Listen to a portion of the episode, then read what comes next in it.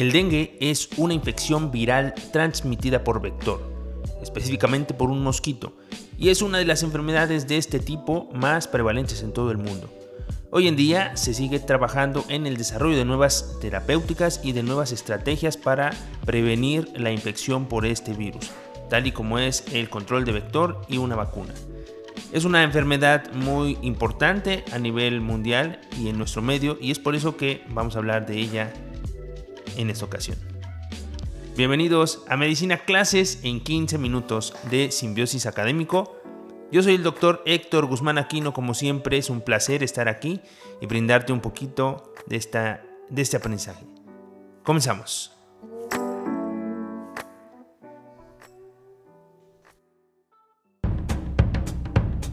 El podcast de Simbiosis Académico.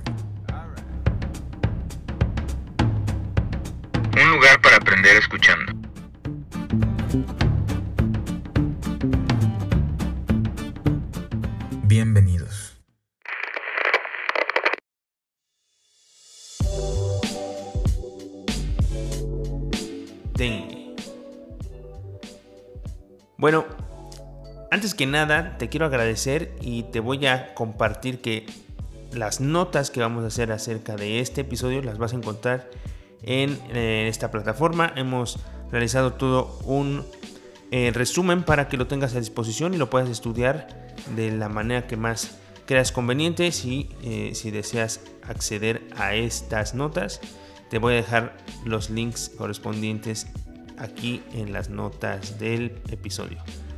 Y sin más, pues vamos a empezar a hablar de este tema.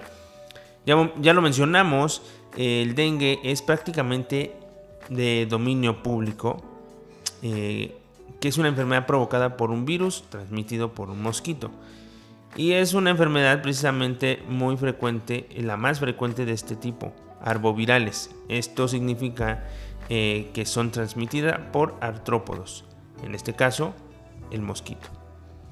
Em, es relevante en zonas epidémicas, ¿sí? aproximadamente cada el 10% de todos los episodios febriles se atribuyen a dengue en, una zona endémica como lo es algunos estados de México y América Latina. Así es que por eso muy, muy relevante. Etiología. El dengue virus, abreviado DENV, pertenece al gran grupo de los arbovirus, ya lo mencionamos. Son varios virus que incluyen a géneros transmitidos tanto como mosquitos como por garrapatas. En el caso del dengue virus es un virus transmitido por el género Aedes, principalmente la especie Aedes aegypti, que es un mosquito que vive eh, alrededor cerca de los domicilios.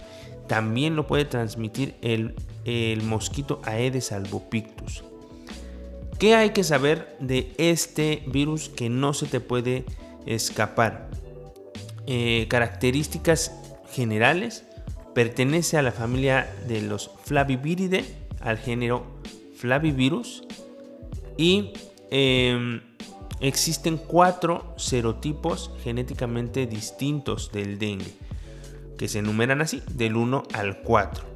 Este es uno de los datos más importantes que vamos a retomar en la fisiopatología. ¿Qué más hay que saber del el dengue virus? Que es un virus RNA monocatenario positivo y codifica su material genético para 10 proteínas. Tres de ellas son estructurales, o sea que le dan forma al virus, y las otras 7 son eh, no estructurales que conforman el llamado complejo de replicación viral.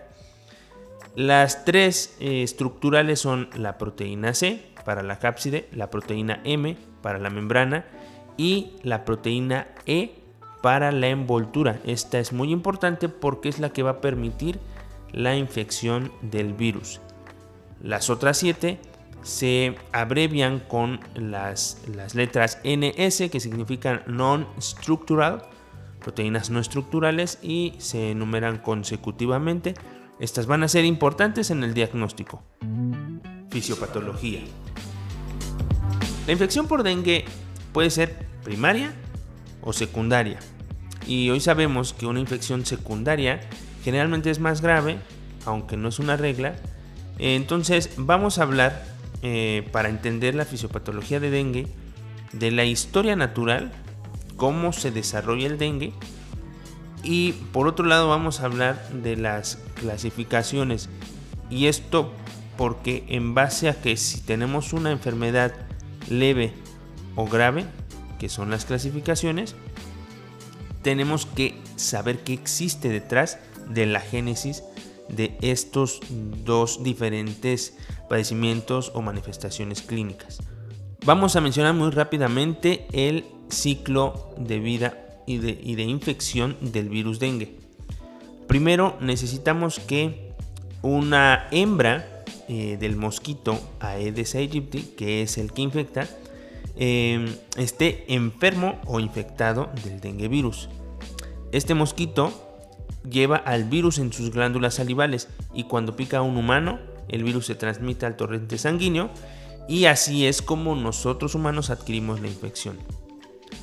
Si un mosquito sano llega a picar a este humano infectado, eh, el mosquito se infecta y puede ir a picar a otro humano y volver a enfermarlo. Y de esta manera es como se genera un patrón epidémico de la enfermedad. A esto le sumamos factores como que el, mosquito, el vector, tiene cierta, gran capacidad de reproducirse en lugares donde existe adecuadas eh, temperaturas y adecuada humedad, eh, pues esto es lo que genera, lo que provoca que esta enfermedad sea tan prevalente.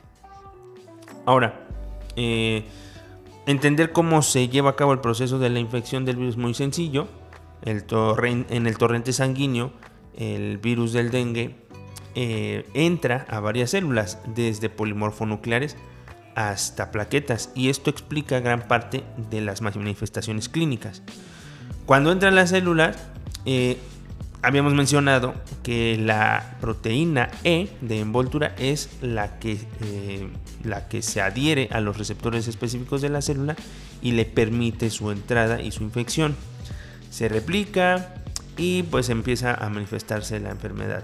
Ahora, para que se manifieste la enfermedad, eh, debe eh, transcurrir aproximadamente 7 días en promedio, que es el ciclo o el periodo más bien, periodo de incubación. Esto es muy importante. Recuerda también que hay cuatro serotipos de dengue, entonces una persona por lo general se va a enfermar de un solo serotipo y esto es relevante para entender la enfermedad grave. Y bueno, pues se genera un, eh, se monta una respuesta inmunológica con la consecuente eh, generación de anticuerpos, IgG, IgM, primero la IgM por supuesto, y todo lo que tú ya sabes, ¿no? Y las manifestaciones clínicas de las cuales vamos a hablar enseguida. Hasta este punto hablamos de la enfermedad en general, pero eh, tenemos otro, otro apartado u otro, otro lado de la moneda. Eh, una persona que previamente ya cursó con dengue, eh, se ha calculado aproximadamente unos dos años atrás, ya tuvo dengue, puede volver a infectarse y esta va a ser considerada una infección secundaria. Em, Héctor, ¿me estás diciendo que una persona se puede enfermar de dengue más de una vez? Por supuesto, te puede dar dengue a lo largo de, toda la vida, pero particularmente si tú adquiriste dengue dos, mm, dos años previos a, una nueva infección, estás en grave riesgo o el paciente está en grave riesgo de, este, de cursar con un tipo de dengue más severo. ¿Por qué pasa esto? Em, ¿Recuerdas que te mencionamos que hay una generación de anticuerpos, obviamente hacia el serotipo, uno de los cuatro que adquirió el individuo? Eh, estos anticuerpos que se generan contra el serotipo adquirido en una primera infección de dengue eh, son anticuerpos específicos contra ese serotipo. Sin embargo, para los otros tres serotipos también se generan anticuerpos o estos anticuerpos que se generan en una primera infección funcionan, pero funcionan de una forma inespecífica. Vamos a decir que son unos anticuerpos eh, defectuosos para los otros tres serotipos. Y estos anticuerpos van a ayudar a que se genere una enfermedad más grave. El mecanismo fisiopatológico de este, que tiene que ver con estos anticuerpos se trata de un fenómeno inmunológico eh, muy interesante que es denominado infección mediada por anticuerpos. Propuesto en la década de los 70 y descrito en el VIH, en el dengue y en el virus sincitial respiratorio, esta infección mediada por anticuerpos se describe como la presencia de anticuerpos no específicos o poco eficientes contra un agente infeccioso. En una infección secundaria por dengue, la infección eh, mediada por anticuerpos permite que estos anticuerpos defectuosos contra los serotipos con los que previamente no tuviste contacto del dengue se unan y en lugar de neutralizarlos le facilitan su entrada a las células susceptibles. Es decir, contrario a todo lo que sabemos de inmunología, estos anticuerpos no te defienden sino que ayudan a la infección del dengue y de hecho esta forma de infección es mucho más eficiente que la forma normal que tiene el, dengue virus de adherirse a través de su proteína E. Por lo tanto, la carga viral en una segunda infección es mayor y esto conduce a un desequilibrio entre las respuestas proinflamatorias y antiinflamatorias y esto se piensa que es lo que induce una llamada patología de endotelio capilar que produce entre otras cosas fuga vascular y que conlleva a choque hipovolémico y todas las manifestaciones que están relacionadas con el dengue grave. Factores de riesgo. Eh, existen factores ambientales, factores individuales que ponen en riesgo a los individuos a ser susceptibles a, dengue. Sin embargo, eh, yo creo que aquí en esta parte es importante destacar a todos nos puede dar dengue, a todas las personas nos puede dar dengue. Em, obviamente por comportamiento, sobre todo por comportamiento, en algunos, em, en algunas regiones epidemiológicamente importantes, pues se describe que les eh, la adquieren más los jóvenes o los adultos. Sin embargo, evidentemente, al, tratarse de una enfermedad transmitida por vector, no hay distinción de ningún tipo y puede eh, generarse una infección a cualquier edad y a cualquier sexo. Clínica. Como en varias otras infecciones virales, eh, un porcentaje importante de los infectados con dengue eh, son asintomáticos, hasta el 75%. El otro 25% va a desarrollar una enfermedad febril autolimitada eh, acompañada de ciertas alteraciones que se pueden medir a través de, química sanguínea y este, biometría hemática. Y un porcentaje muy pequeño genera complicaciones y un porcentaje más pequeño aún puede llegar a la muerte. Eh, la historia natural de la enfermedad eh, del dengue se describe con tres fases. Fase febril, fase crítica y fase de recuperación o convalecencia. La fase febril pues es el inicio de la enfermedad. Decíamos que después de un periodo de incubación de más o menos 7 días comienza y de hecho es precisamente fiebre el principal síntoma.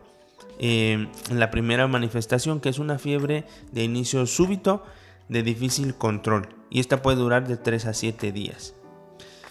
Curiosamente en esta misma puede haber un periodo de efervescencia, es decir, donde desaparece la fiebre, pero eh, existen otros síntomas y comienzan incluso a haber síntomas de dengue, de dengue grave.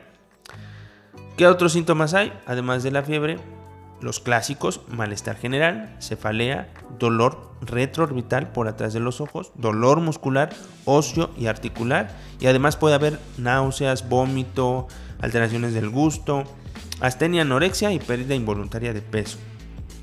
Eh, estas manifestaciones del dolor son muy clásicas y en algunos lugares de América Latina sobre todo se le suele llamar fiebre quebrantahuesos al dengue.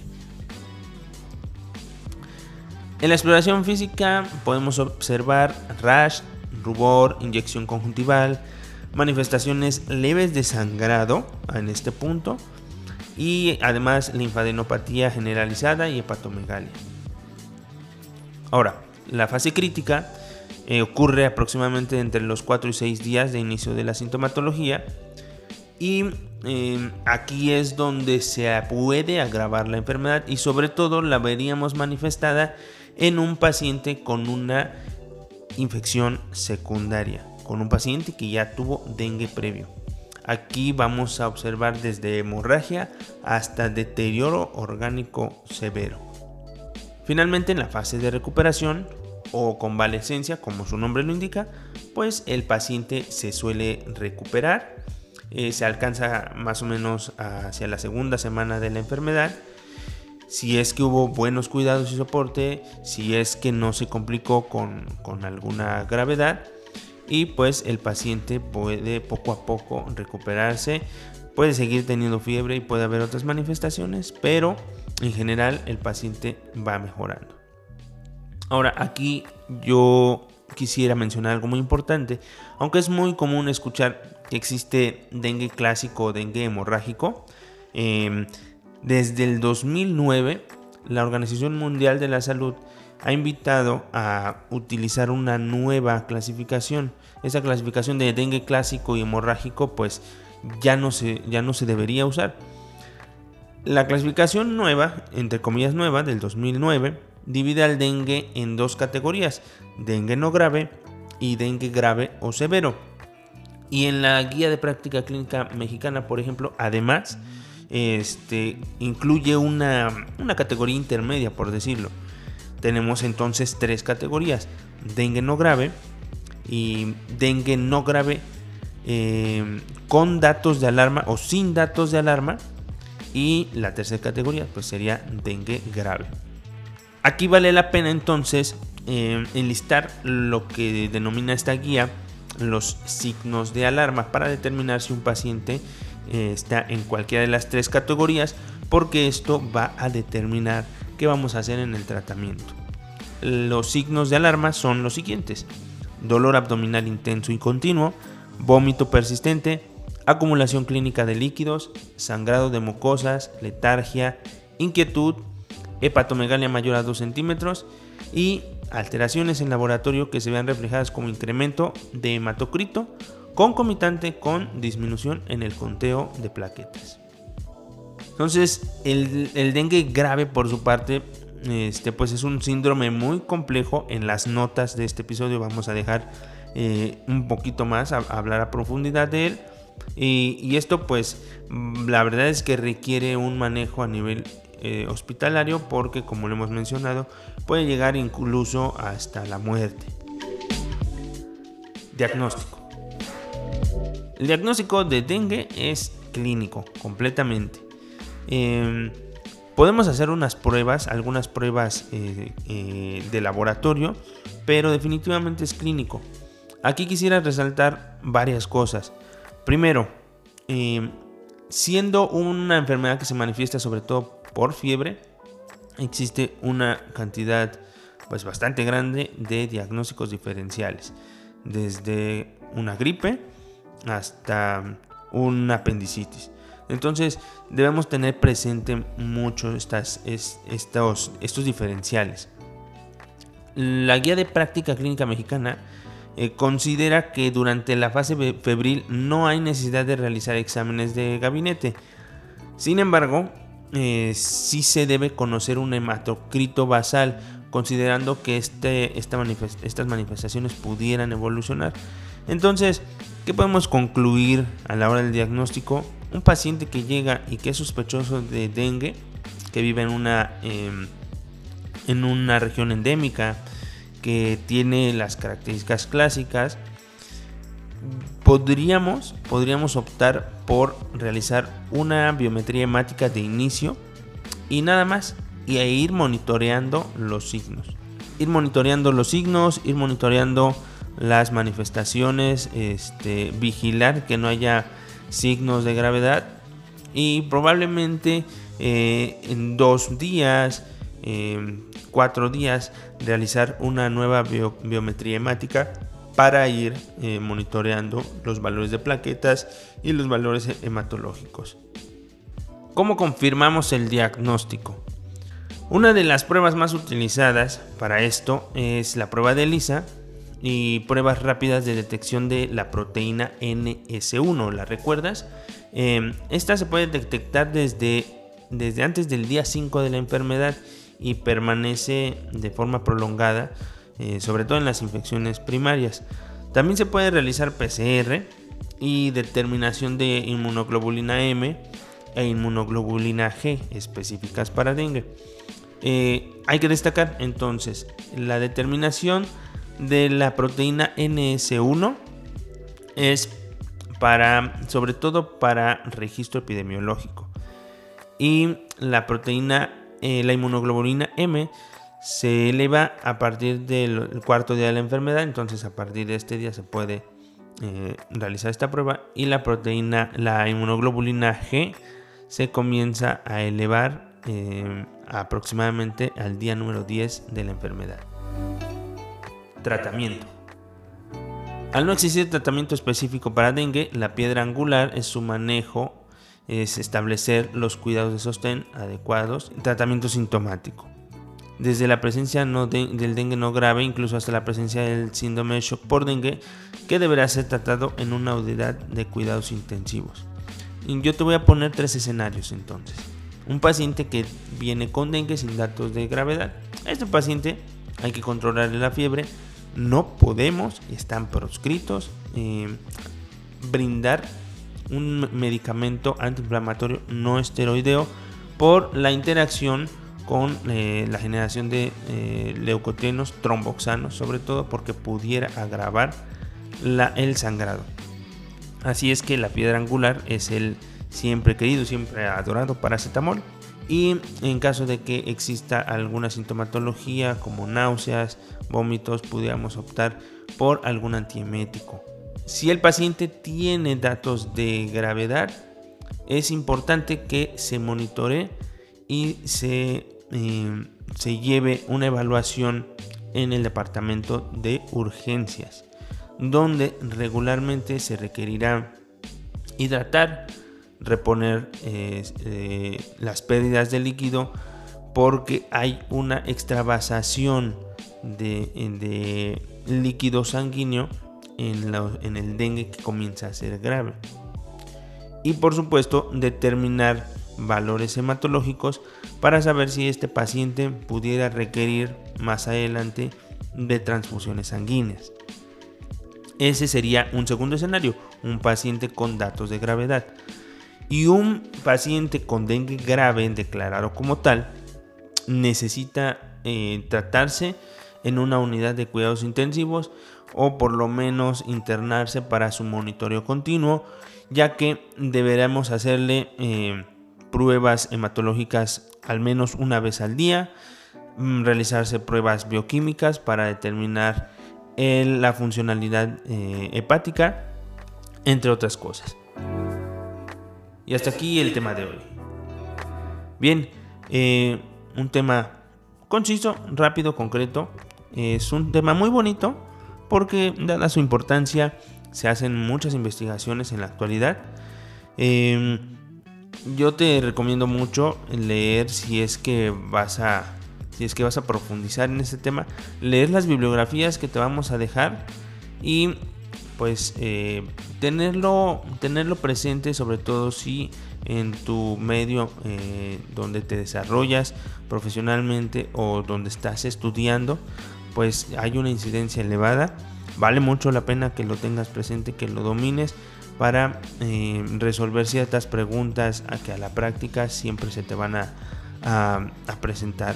Como en qué momento realizar una biometría hemática a los pacientes cómo tratarlos, en qué momento hospitalizarlos o en qué momento un paciente necesita transfusión. Eh, son preguntas muy prácticas que siempre están presentes en, la, en una situación real. Así es que, bueno, yo te recomiendo que te enfoques en eso. Sin más, como siempre, gracias por escucharnos, gracias por estar aquí. Seguimos haciendo estas, eh, estas sesiones. Eh, te voy a dejar algunas otras eh, recomendaciones en las notas y esperemos que como siempre este, este breve resumen de una enfermedad mm, bastante interesante te sea útil para tu preparación académica. Yo soy el doctor Héctor Guzmán y nos escuchamos en la próxima.